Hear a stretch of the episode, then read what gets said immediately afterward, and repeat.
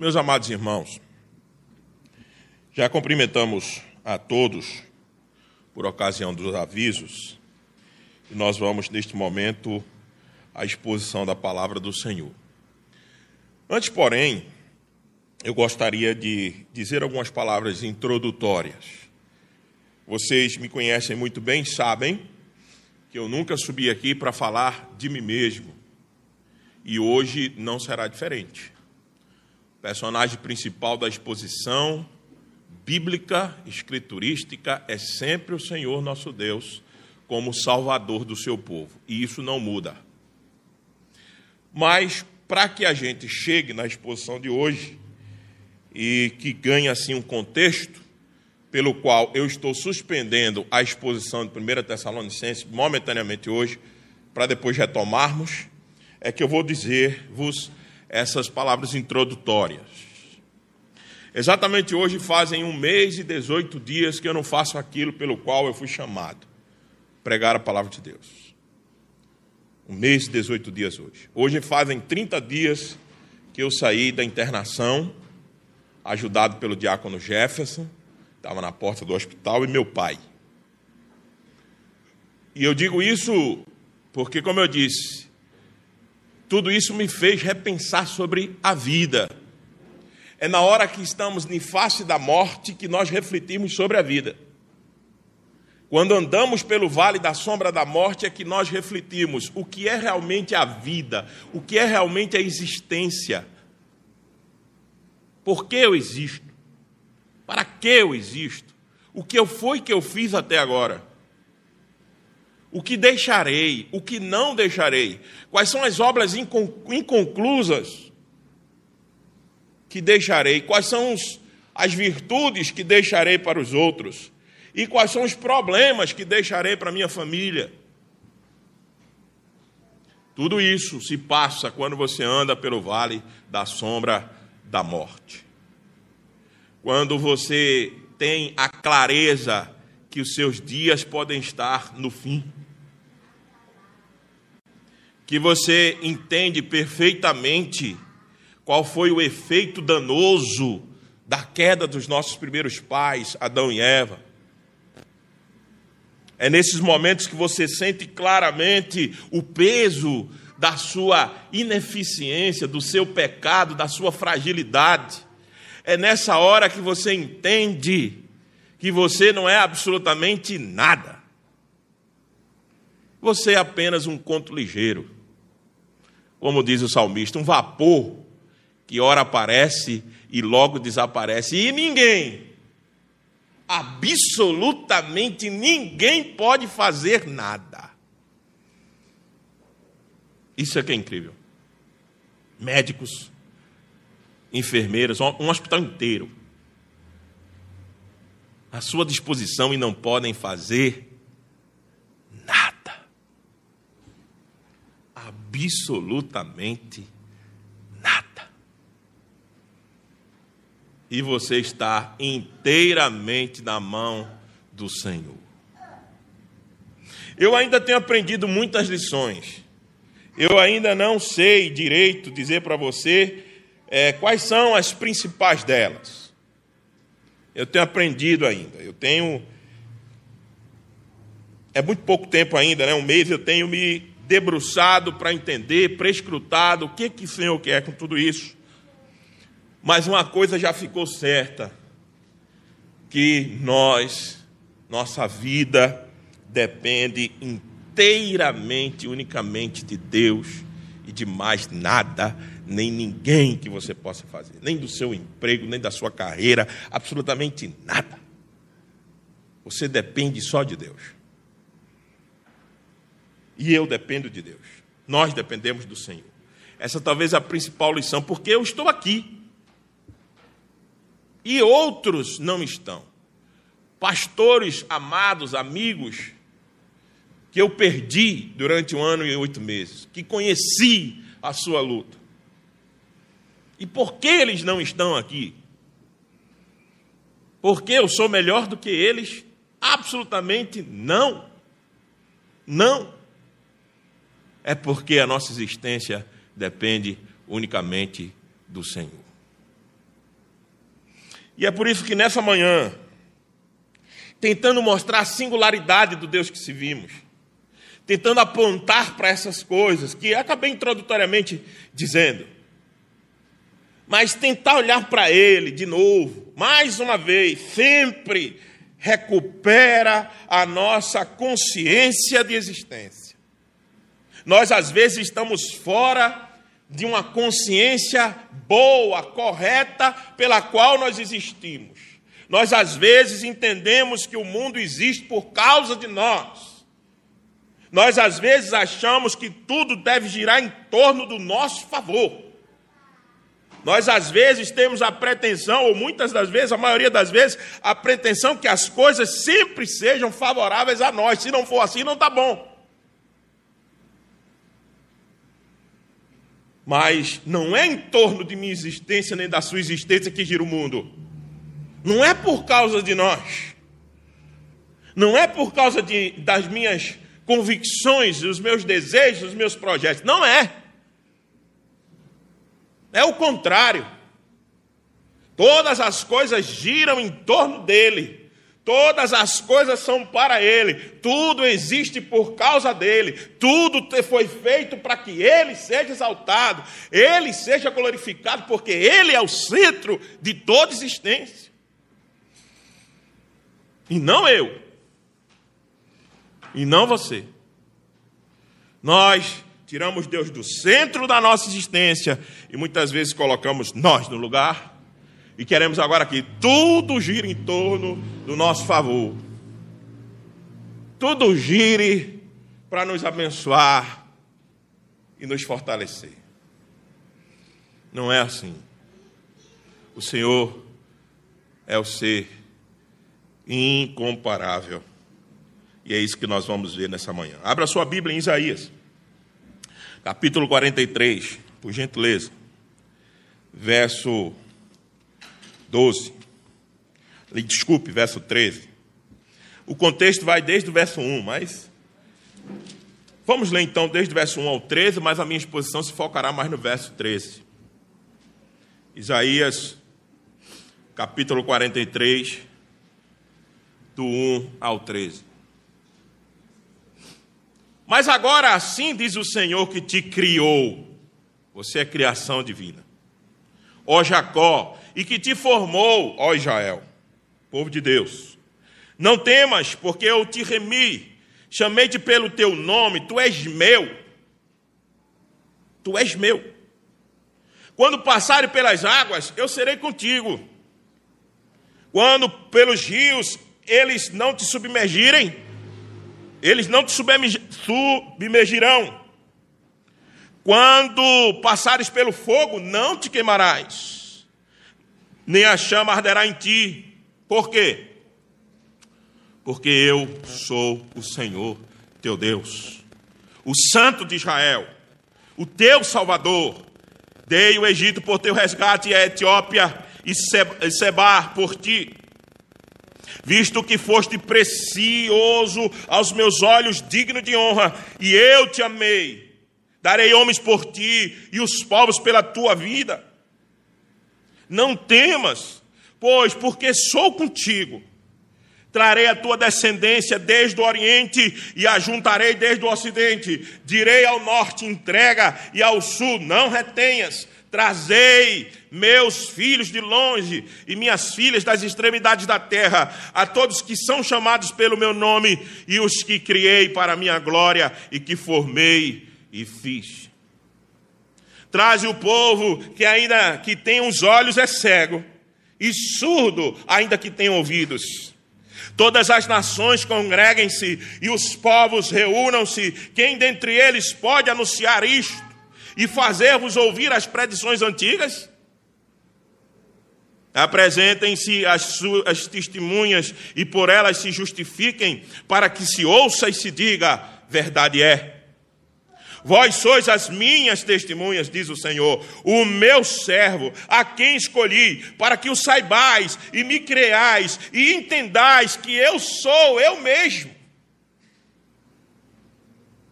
Que sou eu mesmo e que antes de mim Deus nenhum se formou, e depois de mim nenhum haverá. Eu, eu sou o Senhor, e fora de mim não há Salvador.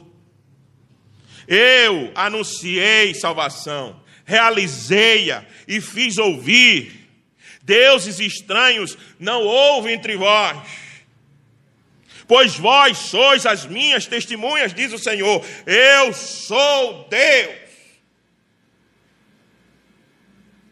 Ainda antes que houvesse dia, eu era.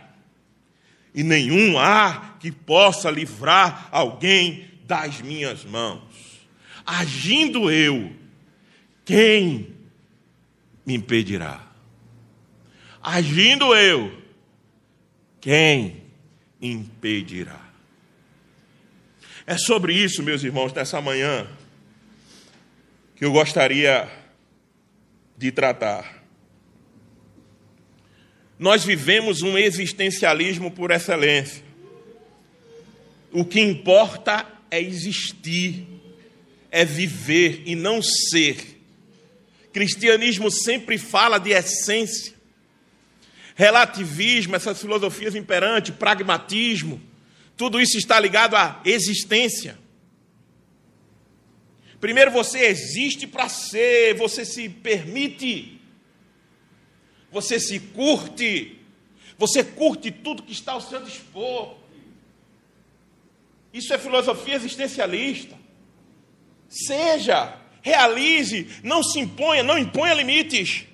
Seja você mesmo, vá, voe, vença, se vença. Isso é existencialismo barato e nunca levou as pessoas a felicidade alguma. Isso é mentira. Quando o homem se permite a viver tudo aquilo que ele tem que viver, experimentar tudo aquilo que ele pode experimentar desse mundo, guiado por quem ele faz isso?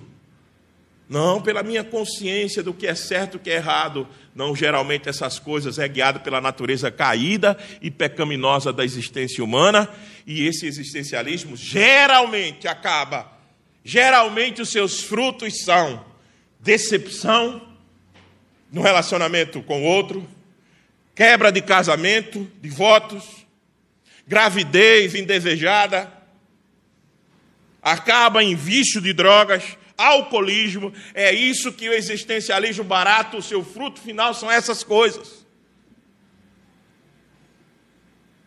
Permita-se,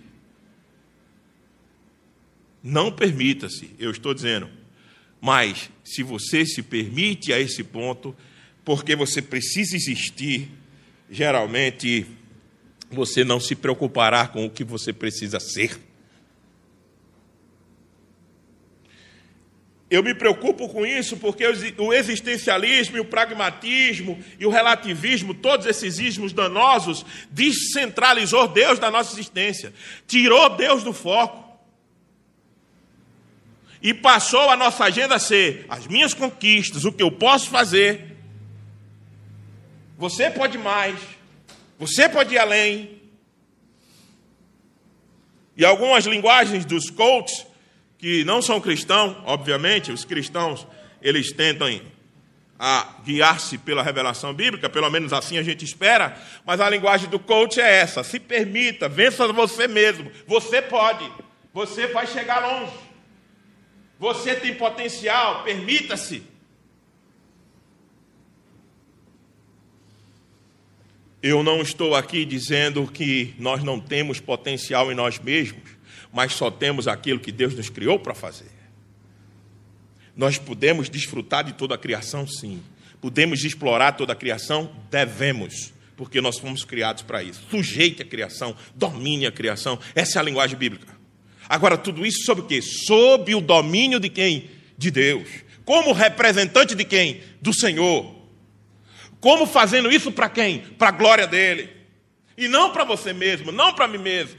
Quando essas coisas saem do centro, quando essas coisas saem do local certo, meus irmãos, nós temos uma tendência grande de nos iludirmos com a nossa existência e sofrermos com isso, porque queríamos mais, sempre queremos mais, nunca o que temos Dá.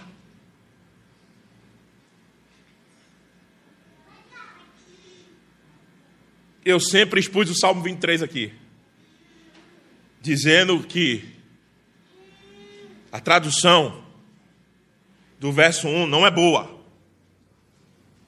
O Senhor é o meu pastor e nada me faltará. Essa é a tradução clássica. Mas quando o Senhor está no centro da existência da nossa vida e Ele passa a pastorear a nossa vida, mesmo no vale da sombra da morte, nós não precisamos temer, porque o seu cajado está conosco, a sua vara nos consola, a sua graça não nos aparta de, de nós, não se aparta de nós. Quando Deus está no centro da nossa existência, Ele passa a ser o nosso pastor. A tradução é ruim, nada me faltará, não, de nada nós sentiremos falta. Porque, como diz aquela bela composição do grupo Sola, se Ele é o meu pastor, aquilo que eu não tenho, eu não preciso. Se o Senhor é o meu pastor, aquilo que eu não tenho, eu não preciso. Isso é uma vida centrada em Deus. Isso é uma vida que coloca Deus no centro. E isso é contra o existencialismo barato dos nossos dias. Isso é essência pura. Isso é buscar ser. Ser e não apenas experimentar. É isso que eu tenho aprendido nesses dias. Será que eu vivi a vida até aqui como Deus fosse o centro de minha existência e eu devotar tudo que eu tenho, o que sou, a Ele? Porque dessa maneira eu encontrarei satisfação. Dessa maneira encontrarei felicidade e não apenas tropeço, desânimo, desapontamento na vida. porque ele me encherá de sentimento, de afeições que me permitam entender e desfrutar e gozar da frase agindo eu, quem impedirá? E é justamente sobre isso que o texto dessa manhã nos trata. Serei breve nas minhas pontuações do texto, porque o texto é muito claro e até porque ainda não estou em totais condições físicas de fazer uma exposição mais alongada. Mas eu gostaria de que você olhasse para Isaías capítulo 43 entendendo o que está acontecendo aqui. O que está acontecendo é que até o capítulo 39, o Senhor disse ao povo de Israel: Vocês me desobedeceram. Vocês não têm uma vida centrada em mim. Vocês foram para um existencialismo, vocês experimentaram outros deuses, vocês foram para culto de Baal. Vocês foram para orgia a outros deuses. Vocês não querem que eu seja o centro da vida de vocês. Vocês não querem que eu seja o centro da existência de vocês. E eu criei vocês. Eu chamei vocês. Eu redimi vocês. Eu sou o salvador de vocês. Mas o que vocês querem? Vocês querem outros deuses. Vocês querem mamon. Vocês querem riqueza. Vocês se apegam a, a deuses é, é, outros com facilidade. E até às vezes menor que Babon. A internet, as redes sociais. Vocês, muitas vezes, é, nós, muitas vezes, vocês não, nós, como povo de Deus, estamos repetindo a mesma coisa que Israel fazia. Estamos experimentando outros deuses. Estamos namorando com outros deuses. Nós somos o mesmo Israel, nós fazemos a mesma coisa. Nós nos enfeitiçamos por viagem, plano de carreira, dinheiro, casa. Nós amamos e namoramos promiscuamente outros deuses. Não estou dizendo que qualquer conquista que você tenha na sua vida não é lícita, não é isso que eu estou dizendo. Eu estou dizendo que quando essas coisas tomam preocupação do lugar de se vir a Deus, olha, eu vejo tanta gente preocupada em não desagradar a si mesmo, a sua carreira, o seu patrão, do que a Deus. Nós temos que fazer essas coisas. Todas elas, trabalhar, conquistar, dar boa vida à nossa família, não sou nada contra disso. Mas eu estou dizendo quando essas coisas tomam o lugar de Deus. E Deus está reclamando de Israel aqui em Isaías, dizendo: vocês fazem tudo e esquece quem salvou vocês sou eu. Vocês esquecem de quem tirou vocês de onde você estava foi eu. Se vocês têm alguma coisa, quem deu foi eu. Se vocês têm vida, é porque eu dei. Vocês vieram de onde? De Marte? Vocês vieram de onde? De Júpiter? Foi eu que dei vida a vocês. Vocês estão no mundo que eu criei. Vocês estão no mundo que eu fiz. E eu não posso ser o centro da existência de vocês. Tem que ser outra coisa: dinheiro, beleza, corpo. Meus irmãos, a reclamação que o Senhor faz aqui em Isaías é a mesma para nós, muitas vezes. Não mudou nada. E pior, com o avanço tecnológico, mais deuses foram construídos. E nós estamos namorando com esses deuses todos aí. E o Senhor, graciosamente, depois do capítulo 40, ele começa a dizer: vocês fazem tudo isso, mas eu tenho um compromisso comigo mesmo. Eu disse que ia salvar vocês e vou. Isso aqui é extraordinário. Isso aqui é incompreensível a nosso sentido de justiça. Justiça. O que é justiça? Sabe o que é nossa justiça? É bem definido pelas Escrituras: um trapo de imundícia. É isso que diz as Escrituras sobre nossa justiça. O conceito de justiça nossa é muito pífio. E o Senhor destrói o conceito de justiça com o conceito de graça, com o conceito de comprometimento. Ele é justo juiz, sim, julgará cada um dos nossos pecados, sim, mas presta atenção: no dia do juízo, você será salvo por causa da sua justiça? Não, você será salvo por causa da justiça de Cristo. Não é sua justiça. Então, se você vai ser salvo pela justiça de Cristo e não a sua justiça, logo você será salvo por graça e por nenhum merecimento seu.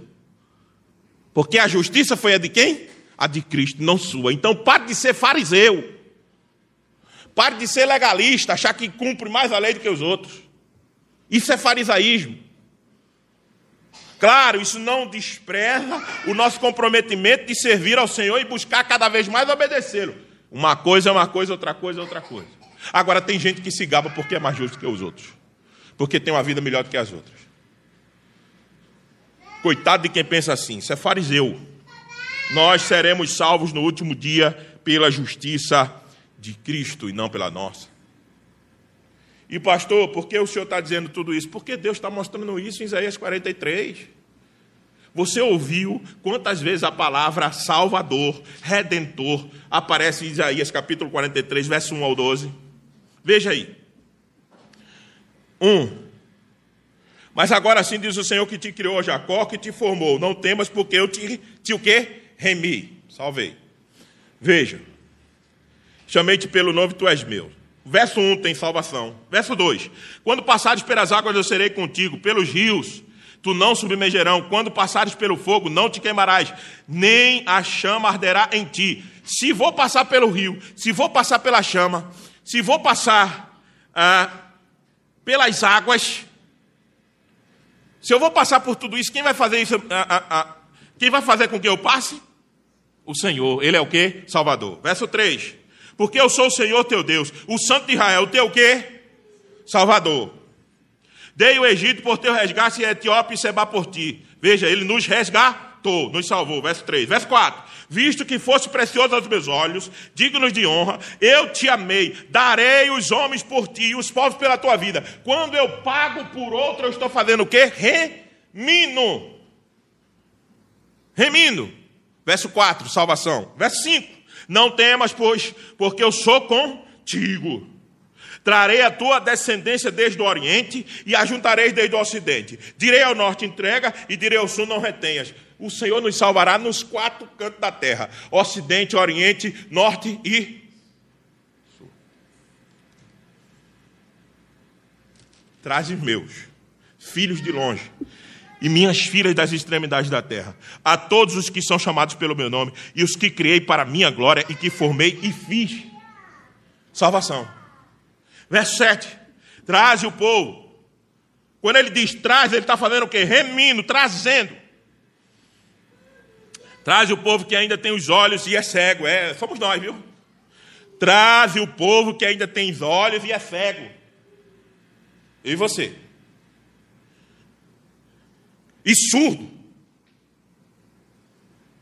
Ainda que tenha ouvidos.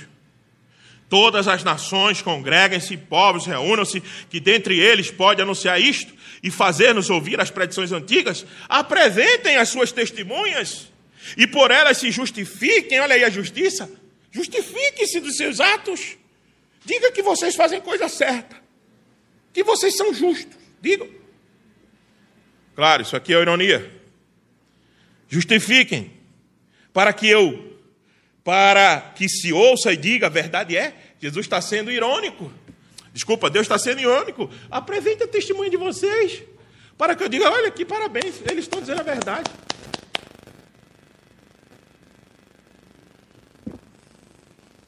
Vós sois as minhas testemunhas, diz o Senhor, o meu servo a quem escolhi, para que o sabais e me creiais e entendais que eu sou eu mesmo. Aí Deus agora volta a botar ele no centro, dizer assim: Eu que sou, vocês não são, eu sou. Eu sou, veja quantos eu sou, vai aparecer aí. Que sou eu mesmo, e antes de mim Deus nenhum se formou, e depois de mim nenhum haverá. Eu, eu sou o Senhor. E fora de mim não há Salvador. Salvação de novo. Todo verso tem salvação.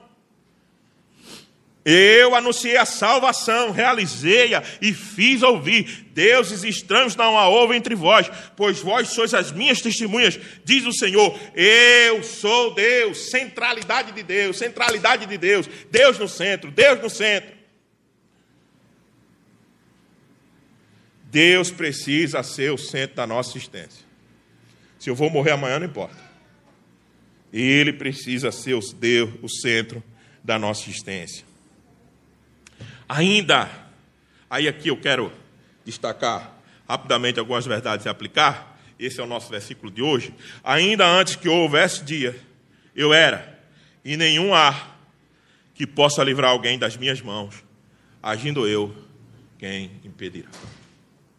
Depois de dizer, olha, a um povo remido tem um Salvador como eu. Desculpa, a um povo perdido tem um Salvador como eu. O povo perdido é até capítulo 39. A partir do, verso 40, do capítulo 40, Deus vai mostrando que vai continuar remindo o seu povo. Essa é a boa notícia para nós. Eu não estou aqui chamando a sua atenção para que você saia daqui dizendo, poxa, nós somos ruim mesmo. Não. Nós somos muito falhos. Isso tudo é verdade. Nós somos ruins, somos falhos, somos pecadores, somos desviados, somos. Amamos outros deuses, amamos. Tudo isso é verdade. Mas eu não quero que você saia daqui com isso. A minha mensagem não é para isso. A mensagem das Escrituras é para que você saia dizendo que Deus tremendo nós temos. Que Deus extraordinário, porque nós somos tudo isso e Ele ainda se compromete em nos salvar, se compromete em nos remir. Eu sou tudo isso, que Ele mesmo diz, surdo e cego. Veja, o Senhor disse que nós éramos surdos e cegos. Eu sou tudo isso. Ele continua querendo intimidade comigo. Ele continua buscando a mim.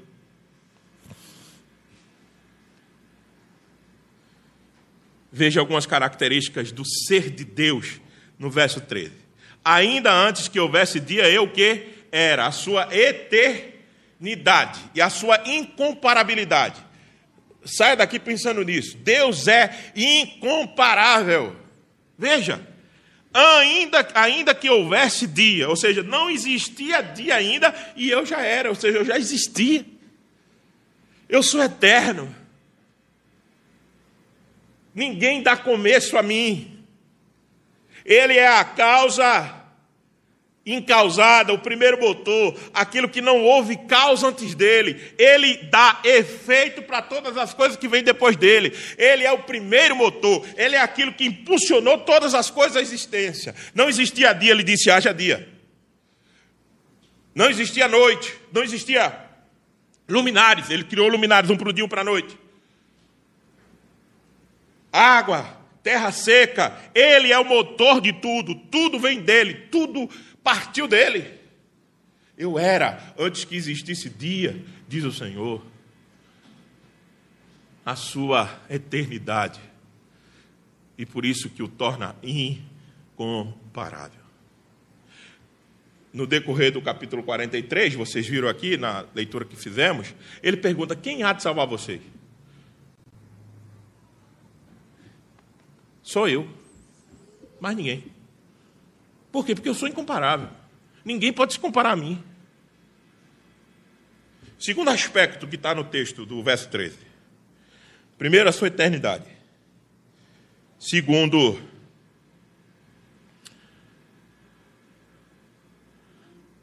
a sua remissão, sua salvação. É isso que fala o, cap, o verso inteiro, até o verso 12, o, a parte do capítulo diz assim: e nem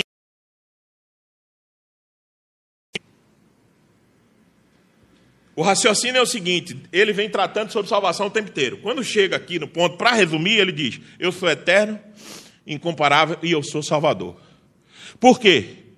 Porque se não existe um ser que pode ser livrado da mão do Senhor, todos os outros seres que existem, ele pode livrar. É o raciocínio invertido. Se existe, não existe nenhum ser que pode ser livrado ou se livrar da mão do Senhor, ou a continuação desse raciocínio é que todos os seres que existem podem ser livrados por Ele, salvo por Ele. Por que, que eu estou dizendo isso? Porque não existe situação alguma na minha e na sua vida na qual Deus não pode nos livrar. Eu disse aos irmãos que teve dias e dias, dias felizes, mas teve dias que eu estive de frente da, da, da face da morte, sem nenhum exagero. E ali eu dizia ao Senhor: seus planos são perfeitos. Agora, se tem alguém que pode me tirar daqui, só é o Senhor. Somente o Senhor. Essa, é, essa consciência não pode nos faltar. Essa consciência tem que estar com a gente o tempo inteiro. Ele pode nos livrar de qualquer situação que exista. E por fim,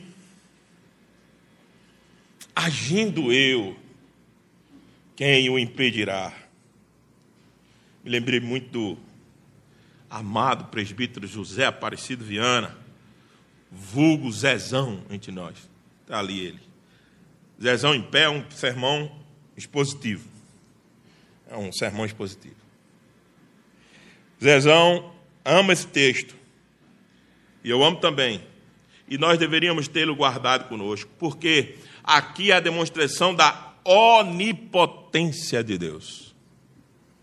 Agindo eu, quem me impedirá? Quem? Levante-se.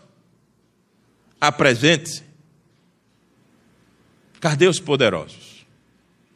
A Covid levou. Os donos das nações, cadê? Quase todos perderam seu mandato, porque pandemia é um problema para político. Pandemia é um problema sério para político. Não elege ninguém. Só dá problema. O mais que o político faça, está morrendo gente da minha família, a culpa é, a culpa é dele. A pandemia levou os poderosos das nações todinha. Cadê? Quem se levantará contra o Senhor? Por quê? Porque agindo ele, quem o impedirá? Isso é poder, isso é onipotência, total poder. Total, absoluto. Não há restrição alguma no poder de Deus. Por isso que ele levanta quem quer, ele abate quem quer. Disse Ana. na sua oração, na sua, no seu cântico de 1 Samuel capítulo 2, ele diz: O Senhor levanta o seu abate, o Senhor enriquece, o Senhor empobrece. Diz Ana. É Ele, é Ele, não é a sua inteligência, não é a sua capacidade de influência, não é o seu lobby, não é porque você tem amizade lá no Congresso Nacional. Se Ele não pôr a mão, você não se levantará por mais influências e bem que você tenha. Ele é o Todo-Poderoso. Vamos então para as aplicações bem rápidas, para a gente concluir o sermão de hoje. Meus irmãos, diante de tudo isso, a primeira coisa que nós deveríamos fazer, se tudo isso que acabamos de ouvir é verdade, o que nós deveríamos de fato fazer era destronar, começar derrubando todos os altares que nós construímos na nossa vida. E de novo colocando Deus no centro. Não é mais importante do que Deus a minha família, a minha carreira, o meu emprego. Não é mais importante do que Deus, a minha igreja, o meu pastor. Nada, nada, nada é mais importante do que Ele. Ele tem que ser o centro da nossa existência. Nós temos que passar a viver para Ele porque só assim seremos felizes, é, vai ser melhor para nós. Ô pastor, você está me chamando para uma vida de fanatismo, escravidão religiosa? Não, eu estou chamando você para liberdade. O que te escraviza, esses vícios desgraçados que existem no mundo, essa promiscuidade que está aí, isso escraviza. Isso que escraviza. O que liberta é o Senhor Jesus Cristo e conhecereis a verdade, e a verdade vos libertará. Se vocês me conhecerem verdadeiramente, vocês serão livres. Ninguém que diz que Deus é o centro da sua existência está chamando você para uma escravidão religiosa ou para um fanatismo, está chamando você para a liberdade. Livrar-se de todo mal. Esse é o conceito mais genuíno, mais puro, cristalino de liberdade, livrar-se de todo mal. Seja livre nesse sentido. Livre em Cristo Jesus. Para dizer não a tudo o que te prejudica. Para dizer não a tudo que acaba com você, com a sua família, com a sua existência, com a ordem social nós vivemos dias de caos, meus irmãos, por causa dessa famigerada pregação de uma liberdade que nos escraviza. E em Cristo nós temos verdadeiramente a mensagem que liberta. Sou tão livre que eu posso dizer sim ou não, lembrando aqui do apóstolo Paulo. Todas as coisas me são lícitas, eu posso fazer qualquer todas mas nem todas me convêm. Eu sou livre para dizer: a você eu não quero, mas isso aqui eu quero. Agora, quem está escravizado por essa falsa liberdade, por esse existencialismo barato, não pode dizer não, porque será recriminado, porque é politicamente incorreto, porque cai mal, porque não é de bom tom para hoje soa como não tivesse amor. Balela, bobagem. O amor corrige, o amor leva as pessoas a Cristo, o amor aponta o caminho do Senhor, que é o verdadeiro e perfeito amor. O amor diz a elas que elas estão erradas, mesmo não desprezando-as, não jogando elas fora, mas diz para elas: vocês precisam mudar. O verdadeiro amor mostra o caminho correto, o verdadeiro amor corrige. Então, todos esses discursos falsos, narrativas de bobagem, a igreja tem um remédio, você tem um remédio. Você tem que dizer: não, está tudo errado, o caminho é Jesus Cristo, a liberdade é o Senhor, a vida está nele, ele tem que ser o centro aí as coisas voltam a fazer sentido, e aí você, de novo, começa a desfrutar de felicidade. Bem-aventurado o homem que não anda no caminho dos ímpios, nem se detém no caminho de pecadores, e não se assenta na roda dos escarnecedores. Antes, este homem que é feliz tem o seu prazer na lei do Senhor. E na sua lei ele medita de dia e de noite, de dia e de noite, de dia e de noite, porque ele é o centro da sua vida. E como é que será essa vida? Ele será como árvore plantada junto a ribeiro de água, a qual faz o quê? Dá o seu fruto na estação própria. E tudo que essa pessoa faz, tendo o Senhor como centro de sua existência, prosperará. Querem prosperidade sem o Senhor, não vão ter. Só teremos prosperidade com o Senhor. As Escrituras nos apontam o caminho sempre. Nós é que somos rebeldes, queremos imitar o mundo. Não, nós somos a resistência. É, vou tomar a frase emprestada da esquerda corrompida desse país. Nós é que somos a resistência. O cristão é que é isso. O cristão é que ainda resiste à corrupção desse mundo. É o servo de Deus que diz que está tudo errado. Inclusive com lado A, lado B, co-A, co-B. Porque o cristão não é de centro, e nem de esquerda nem de direita. A cosmovisão cristã é a bíblica, que bate num lado e bate no outro. Nós é que devíamos entender isso. Então, centralize em Deus. Exista nele, se morra nele e viva para ele. Aí você vai encontrar felicidade. E por fim, o consolo extraordinário é que não existe nenhuma situação na sua vida, preste atenção, sendo ela conjugal, sendo ela financeira, sendo ela de ordem criacional, né? criação, né? criacional é um termo ruim, mas de criação dos seus filhos, se ele está dando problema para vocês, de problema entre sogro, sogra, genro e nora, que são os problemas familiares. Não existe absolutamente nenhum problema que ele não possa lhe ajudar a resolver. Porque agindo ele, quem impedirá? Doenças podem ser revertidas. E se não for, ele te dará graça para que você conviva com, com ela. Problemas conjugais, sabe qual é o problema? Sabe qual é a nossa dificuldade no casamento? É porque nós sabemos o que devemos fazer e não fazemos. E aí ficamos orando. Aí também não, né? Vamos orar, ó Deus, abençoa esse casamento, mas ninguém se perdoa. Abençoa esse casamento, mas ninguém dá um passo a mais com o cônjuge.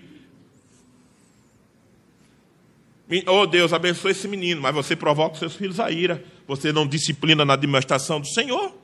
Você não chama o menino na grande, aí diz assim: meu Deus, dá um conserto desse menino. Não vai dar certo. Cuidado. Isso aqui não é poder é apenas místico, miraculoso da parte do Senhor. Ele faz. Mas a ordem é que nós façamos a nossa parte, Ele nos ajude, coopere conosco e dê um bom resultado. Não vem do céu, não cai nada do céu. Você tem que fazer, você tem que insistir, você tem que trabalhar. Você tem que se confrontar. Não esqueça disso. E ore, ore muito. Ore bastante. Para que você vença você mesmo. O pior dessa mensagem de hoje, e que eu tenho entendido nesses dias, de muito aprendizado para mim, é ouvir isso, isso daqui e começar a colocar-nos no nosso lugar. É pior que existe. Porque a gente ouve e diz, ah, isso aqui é para fulano, né? Ô oh, rapaz, por que fulano faltou hoje? Olha, mesmo era tão bom que mãe tivesse aqui, né? Era tão bom que fulano tivesse aqui. Era tão bom. O pior de tudo, quando nós somos confrontados a deixar nossa vaidade, nosso eu de lado, é fazer com que isso venha à prática. Dos nossos direitos, nós reclamamos em alta voz. Dos direitos do nosso irmão, a gente esquece. Isso é ter sempre a gente em primeiro lugar e nunca Deus. A mensagem do Senhor é que tratemos o outro como a gente queira ser tratado. Mateus capítulo 7, verso 12, a regra de ouro. O que queres que os homens vos façam, fazei-o vós a eles. Que o Senhor nos ajude. Que o Senhor tenha misericórdia de nós, mas que a gente saia daqui alegre pelo Deus que temos. Nós temos um Deus que é criador, eterno, incomparável. Temos um Deus que é salvador. E temos um Deus que é todo poderoso. Não tem uma situação que Ele não possa nos livrar. E a Ele seja toda glória, todo louvor por causa disso.